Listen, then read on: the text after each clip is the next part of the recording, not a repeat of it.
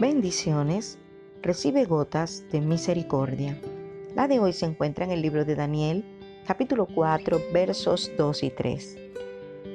Dice, quiero contar las cosas tan maravillosas que el Dios Altísimo ha hecho conmigo.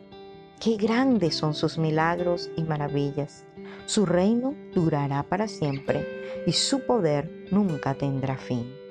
Nos encontramos frente a un panorama en el cual un personaje altamente reconocido y poderoso, quien viendo su extraordinario éxito se llenó de soberbia y orgullo, olvidando quién le tenía en ese lugar de privilegio y a quién debía agradecer, honrar y exaltar por cada victoria recibida.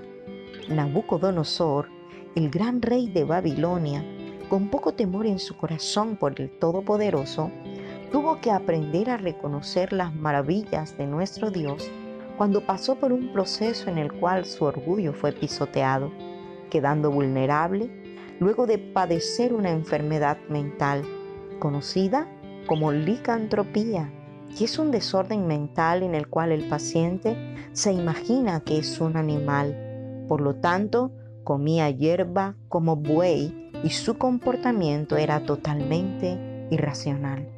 Este hombre estuvo siete tiempos privados de la razón, pero cuando la hubo recobrado, lo primero que hizo fue reconocer al Dios que había hecho tantas cosas por él, trayendo a su memoria el poder infinito del Creador.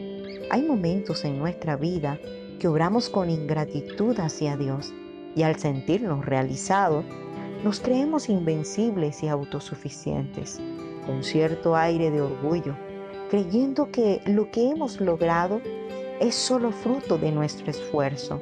Es allí donde Dios usa métodos, algunas veces extraños, para enseñarnos gratitud, humildad y la total dependencia de Dios.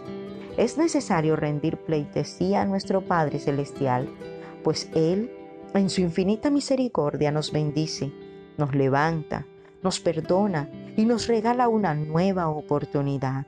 Por lo tanto, no te contamines con el orgullo, pues a los que lo practican, Dios los mira de lejos.